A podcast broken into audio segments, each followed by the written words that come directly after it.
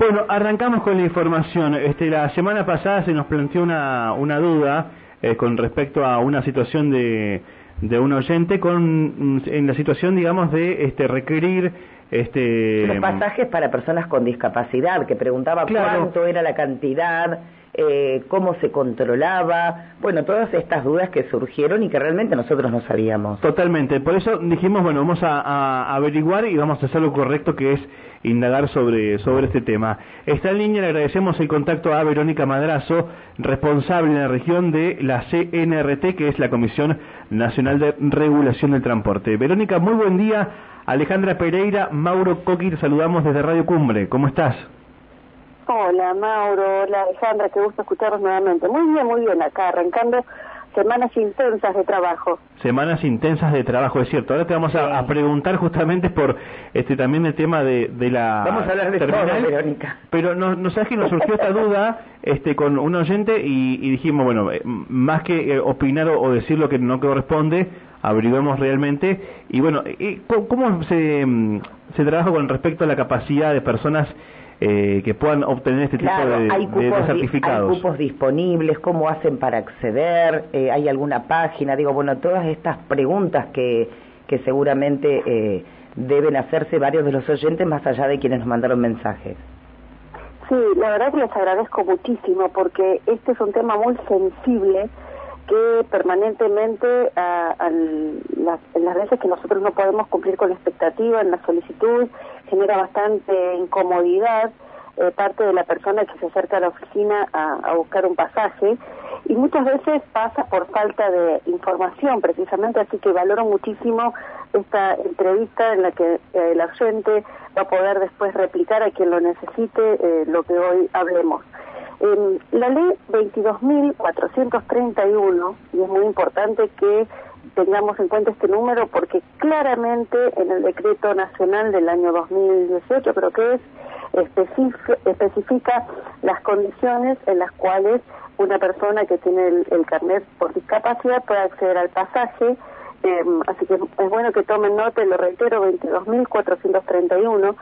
Eh, allí indica claramente las condiciones. ¿Cuáles? Obviamente que es tener primero un, un CUT, un certificado único de discapacidad vigente. Muchas veces, luego de la pandemia, se relajaron que con las prórrogas que se dieron en, oportunamente, ahora obviamente que ya están caducas. Entonces, tienen que ir nuevamente y constatar de que su certificado esté vigente. ¿Sí? Eso es muy importante y le ahorramos la, pérdida de tiempo de ir a la oficina nuestra, acercarse a nuestra oficina y en ese momento enterarse de que no está vigente el certificado. Una vez que el certificado está vigente, hay dos formas de poder acceder al pasaje. Una es acercándose a nuestras a nuestra ventanilla, como lo dije hace un momento, y nosotros le facilitamos la forma de adquirir el pasaje. Otra es muy simple desde el teléfono, desde una computadora eh, a través del link que es reserva de pasajes CNRT. Allí le direcciona directamente a, una plataforma donde tiene que ir ingresando los datos que le va solicitando. Luego tiene que poner el, el origen, el destino, la fecha y ahí puede ir buscando la disponibilidad. Y esta palabra es muy importante, porque la ley mencionada dice que hay eh, un cupo limitado por servicio, no es que porque tienen el certificado y van sí o sí van a acceder al beneficio. La ley claramente dice que hay un cupo limitado según la cantidad de butacas que tiene la unidad.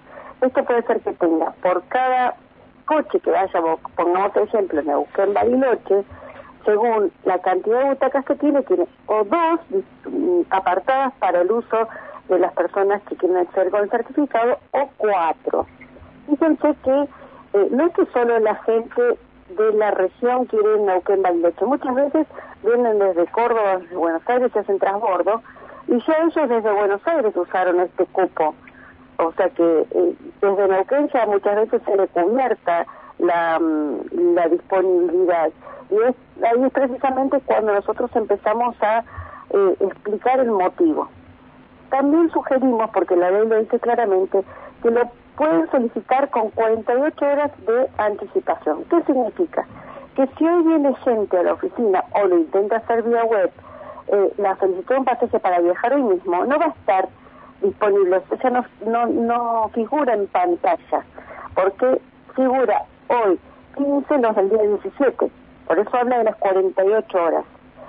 Pero en este, en este momento donde hay una altísima demanda, obviamente que por, por las vacaciones, por, por las fiestas que las ya pasaron, por varios motivos, nosotros sugerimos que lo hagan con un mes de anticipación. Ah, eso te iba a preguntar, claro, si se más, podía más de un mes no pueden. Porque, por ejemplo, hoy 15 de enero van a poder solicitar hasta el 14 de febrero. Porque si intentan solicitar pasajes para el 15 de febrero, todavía no están cargados en pantalla, hasta un mes. O sea, con 48 horas, que no es lo que nosotros sugerimos, porque nunca van a conseguir con tanta, eh, con tanta proximidad, y hasta un mes. Entonces eso es lo que nosotros permanentemente estamos fomentando para evitar este tipo de situaciones que se dan y, se habla de injusticia y que no hay que nosotros eh, trastornamos el, el acceso al derecho que tienen adquirido. Y es nosotros estamos muy acostumbrados a recibir este tipo de quejas. En mi personal la verdad que es impecable atendiendo a este tipo de situaciones. Han sido muy capacitados y muy formados en ese sentido, tenemos muchísima paciencia, pero hay cosas que nos exceden como es la disponibilidad. Entonces, por eso muchas veces no pueden acceder. No es que nosotros se lo limitamos, se lo impedimos, se lo complicamos, sino que hay, obviamente, todo está basado en una disposición que es una ley. Entonces, eh, por más que tengamos la mejor voluntad del mundo, eh, y, y sea una situación, a veces me dicen, es que mm, se me está muriendo alguien, es que surgió un, un turno médico que estaba esperando, de todos modos nos excede, porque la ley no dice con prioridad a turno médico, con prioridad, dice disponibilidad y no tienen límite de uso. Lo pueden usar todas las veces que quieran en cualquier altura del año. Bien, y este siempre con acompañante. No siempre. Buena ah. pregunta, Mauro. Eso depende, cuando ellos tienen una junta médica, depende del diagnóstico que tengan, se los habilita con acompañante, solos o hasta con el perro guía, que también el perro guía, teniendo la certificación que corresponde, puede acompañar al pasajero. Bien, esto Ahora, si el certificado dice con acompañante, no es obligación que vaya con acompañante tiene la opción, pero también puede viajar solo. Porque algunas empresas dicen, no, es con acompañante, está solo, no dejamos viajar. Error. Dice, con la posibilidad, ¿sí? Lo que no dice que es obligación, que el certificado diga que es con acompañante, tiene que ir con acompañante. Estamos eh, recibiendo, y esto es una buena noticia, de, una de las empresas que llega a Neuquén, unidades ya adaptadas con, con acceso a personas con movilidad reducida. Esto es un gran avance de parte del transporte. Estamos viendo que las unidades urbanas que han llegado a Neuquén también la tienen. Hay un gran avance en este sentido. Toda la sociedad ha empezado a tomar conciencia. Nos enojamos cuando cuando eh, obstruyen una rampa. Hay un gran avance. Y desde nuestra oficina hacemos lo posible y hasta lo imposible porque a veces quieren ir a Buenos Aires y no les conseguimos directo y le, explicamos que le podemos conseguir con transbordo y nos hacemos ir hasta Santa Rosa y de Santa Rosa que hay más empresas que van hacia Buenos Aires les hacemos hacer un transbordo. Eh, intentamos de todas maneras que la persona se vaya con una respuesta pero pero a veces se complica y ahí es donde viene eh, el enojo de parte del usuario. Bien bien pero ya saben eh, vamos a recordar Verónica que pueden acercarse directamente a la terminal o pueden ingresar en alguna página? Yo recomiendo el uso de la página con paciencia. Y hay, otra cosa que también a las 12 de la noche se carga el pasaje de su, como yo les daba el ejemplo. Hoy podemos para el 17 de febrero. Bueno, o ahora a las 12 de la noche se cargan para el 18. Entonces, si quieren para el 18, que estén atentos y desde el teléfono, la comodidad de su hogar, no se necesita trasladar a la terminal de ómnibus, porque además viviendo en Neuquén quizá no es tan complejo, pero ya la gente que tiene eh, que tiene un certificado con discapacidad, obviamente que le, cuesta llegar a la oficina, entonces mm, puede hacerlo desde la comunidad de su hogar y a las 12 de la noche puede solicitar para el día que está buscando. Entonces, eh, nosotros estamos enseñándoles mucho, pueden dejarlo en pantalla para acceso fácil en sus celulares. Y si es que llegan a acercarse a la oficina, porque viven cerca de la terminal y tienen la posibilidad de hacerlo, porque estemos, eh, seamos conscientes de que esto, hay gente que de Chosmalal, de las ovejas, de Andacoyo, de China Muerta, de todos modos, eh, tienen certificados con discapacidad. Entonces, muchas veces se complica llegar hasta la terminal. La delegación de Río Negro está en Bariloche, en RT. Imagínense que alguien de Regina tenga que ir a la delegación a sacar el pasaje, que es de primero Bariloche. Entonces, en general, eh, tenemos alta demanda porque vienen de Villa Regina, de Choel, de Catriel, vienen a nuestra oficina y nosotros les decimos no hace falta que sea presencial. Y si no saben usar internet, si se les complica, siempre hay un vecino, un kiosquero, eh, un sobrino, alguien cercano que los puede ayudar y se evitan la complicación de ir hasta la terminal. De tener que ir a la terminal, no necesitan ir más que con los originales del certificado y del DNI del acompañante. Eh, ni siquiera necesita la gente, la persona que tiene el certificado. Puede ir alguien en su reemplazo a hacer el trámite. Bien, esto nos quedó eh, más que claro y agradecerte porque digo, eh, estas dudas se presentan siempre. Vamos a cambiar de tema porque tenemos muchas cosas para hablar, Verónica, y esto tiene que ver con el recambio eh, de quincena la quincena turística, el movimiento en la terminal y seguramente los refuerzos en, en los micros. Sí, la verdad que ha sido una semana de muchísimo, pero muchísimo trabajo. Eh, esto, bueno, por un lado nos pone muy contentos porque habla de una reactivación, de que la gente se está trasladando, de que ya eh, post pandemia estamos como tomando otra vez la fisonomía normal de todo lo que era eh, el uso del transporte para para trasladarse a distintos puntos del país por distintos motivos y sobre todo por vacaciones. Nosotros tenemos como parada intermedia Neuquén a las personas que se van hacia la cordillera a disfrutar de, ya sea de San Martín, Villa de Angostura, Bariloche, la verdad es que es impresionante la cantidad de gente esta semana que ha hecho transporte, pero ha sido continuo, no solo este fin de semana, que fue el cambio de quincena. Esto nos da la pauta de que toda la estadística que nos está diciendo, que ahora la gente no se queda 15 días vacacionando, sino que elige 3, 4, 5 días, una semana máximo, es así. Entonces ha habido circulación, pero con una intensidad importante durante toda la semana eh, en la terminal de ómnibus y bueno, específicamente este fin de semana sí hubo muchísimo movimiento, hemos hecho presencia fuerte haciéndoles control de alcoholemia a todos los choferes también y ha sido con mucho éxito nuestra presencia, encontrando eh, situaciones muy sensibles también y poniendo, por supuesto, eh, poniendo orden en las situaciones irregulares que nosotros detectábamos. ¿Qué, qué, qué controlaron, Verónica, con respecto a eso? Nosotros controlamos que los choferes estén habilitados, que las unidades estén habilitadas, que eh, los choferes tengan las horas de descanso que corresponden, que es que entre servicio y servicio ellos puedan descansar 12 horas, y eso es una de las partes que, mm, que quizá nosotros detectamos que en una de las empresas no se cumplía y eh, tuvimos que pedir reemplazo de choferes.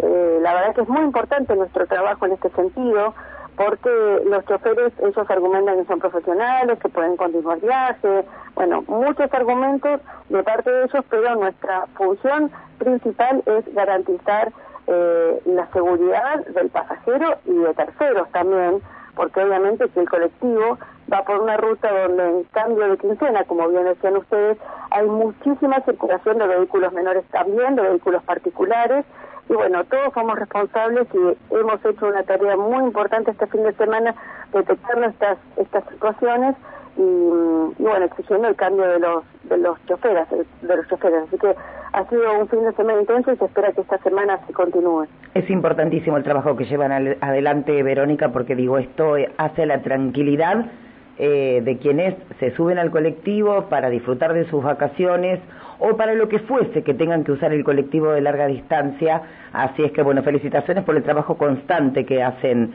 con respecto al, al control de, de, los choferes y también por ellos mismos, ¿no? Porque uno puede ser muy profesional, pero... Yo Sí, te, agradezco, pero hago extensiva estas felicitaciones. Yo no cumplo más que, eh, a que acompañar el trabajo, pero son los fiscalizadores los que están haciendo un esfuerzo muy grande, sacrificando vacaciones, eh, estar los fines de semana sacrificando tiempo en familia, eh, trabajando tiempo extra, precisamente para cumplir con la misión. Ellos son muy profesionales, hay un equipo hermoso en Neuquén que trabaja intensamente de forma muy seria eh, y bueno, se han ido turnando para tener medianamente descansos, pero tienen un compromiso muy grande con la tarea. Así que toda, toda la felicitación que estás eh, extendiendo vos la hago, eh, se la paso directamente a ellos, porque hacen un trabajo maravilloso de mucho esfuerzo y compromiso. Así que a cada uno de ellos la verdad que va, va esta felicitación realmente. Sí, sí, tal cual, totalmente. Eh, otro tema, voy al, a la terminal, mm, voy, dejo mi pasaje, o sea, mi, eh, ¿cómo se llama este? Mis valijas, las guardo, me entregan un ticket y no sé dónde lo metí al ticket. Y después cuando tengo que ir a oh. retirar mis valijas, oh. ¿sabes qué? No encuentro el ticket. ¿Qué hago? ¿Pasa a menudo esto? Bueno, a ver, ahí cuando no se encuentra el ticket es, se apela a la buena voluntad del chofer y de la empresa porque muchas veces, ¿qué pasa? Uno describe la valija y si finalmente cuando todo el mundo retiró su equipaje y queda esa valija tal cual yo la estoy describiendo, en general se, se, hace entrega del, al pasajero, ¿no? pero otro tema es cuando eh, cuando se, se extravía la valija. Son dos situaciones diferentes. Cuando yo extravío el, el marbete el marbete es el ticket que nos dan cuando eh, nos guardan en la mm, eh, el, equipaje en el ómnibus, ¿no? En la baulera. Ahí nos entregan un ticket. Si yo lo pierdo, por supuesto que ya pierdo toda toda posibilidad de reclamar el equipaje, pero cuando llego a destino y está en mi equipaje, en general me lo entregan porque yo hago descripción del mismo. Ahora, hay otra situación, cuando yo llego a destino y no está mi equipaje, si no está mi equipaje y tengo el merbete, tengo todo el derecho a reclamar. Hay 24 horas para reclamar en la empresa. Yo llegué y no está mi equipaje. En general esto es de inmediato, obviamente, porque es una situación incómoda en la que yo me doy cuenta que no está mi valija. Entonces me dirijo directamente a la empresa y la empresa tiene la obligación de en las 24 horas responderme. ¿Qué significa? No apareció dentro de esas 24 horas, debe indemnizarme.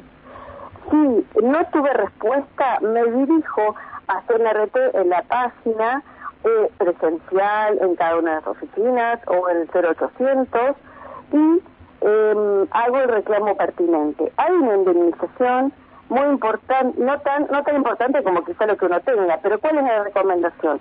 En el equipaje que uno despacha no poner las cosas de valor, sino bueno, eh, la ropa, algún tipo de elementos de higiene, pero el valor siempre intentar tenerlo eh, a mano, no bajo nuestra custodia visual permanente. Cuando nosotros también a veces nos bajamos al baño en alguna parada intermedia, solemos hacer la mochila porque es incómodo, pero nosotros no sabemos con quién estamos compartiendo, son todos desconocidos y también recomendamos que para evitar situaciones desagradables, por cualquier situación que uno tenga que que, por cualquier causa que uno tenga que bajar del ómnibus en paradas intermedias, también baje con las, eh, las cosas personales, ¿no? Entonces, si se perdió, tienen 48 horas, perdón, 24 para reclamar a la empresa y luego de ese tiempo tienen para reclamar el CNRT, ¿sí? Y ahí sí hay una indemnización porque recordemos que dentro del, del importe que uno paga cuando compra el pasaje también está pagando un seguro de vida y un seguro también del equipaje. Entonces, por eso tiene que tener sí o sí respuesta. Eh, no recuerdo con exactitud el importe, pero es algo más de 90 mil pesos. Eh, este tema específicamente está bueno que lo hablemos porque la, semana pasada Caterina Stiefel, que es la gerente de calidad de CNRT, ha tenido que dar muchas explicaciones porque saliendo de retiro a algunas empresas de colectivo ahí cerca de la, de la, de la Villa 31, que está muy pegada de retiro, eh, en, una, en un semáforo cuando paraban los colectivos aparecían los robos pirañas que palanqueaban las bodegas y a pocos metros quedaba vacía la bodega y todo el equipaje robado. Entonces fue por eso que empezó esta esta novedad, esta esta esta forma de operar de los delincuentes salió por todos los medios y nosotros empezamos a informar de la importancia, porque a veces no reparábamos en la importancia de ese pequeño papelito que nos dan cuando nos entregan el equipaje. Sin embargo, ese nos resguarda de, eh, si bien la situación de cargar el equipaje es muy desagradable, pero al menos de tener un respaldo económico. Bien. Bueno, Verónica, gracias por atendernos, gracias por eh, estos temas que, que hemos este, eh, bueno, que son de suma importancia a la hora de viajar, claro. Exactamente, así que te volvemos a agradecer el contacto con Radio Cumbre. Y hay algo que seguramente ustedes saben que yo voy a pedir, que recordemos siempre que el uso del transporte público es obligatorio el uso del cinturón de seguridad. Bien. Igual, de igual manera cuando uno se sube al avión, pero tenés a la zafata que te lo recuerda. Bueno, en los ómnibus ponen un video recordatorio y la gente es como que lo toma como una película si quiere lo ve o no la ve se siente identificada o no. No, es obligación el uso del cinturón de seguridad y esto también en plataforma. Cada vez que están por abordar un ómnibus, lo recordamos al pasajero y estamos sugiriendo el uso del barbijo como prevención. Así que estas dos cosas permanentemente y que ustedes la quieren recordar eh, frecuentemente en cada uno de los... De, cada vez que se les dé la oportunidad, por favor háganlo, porque es muy importante que concienticemos la importancia del uso del cinturón de seguridad. Y en el caso que no funcione, tenemos que dar aviso.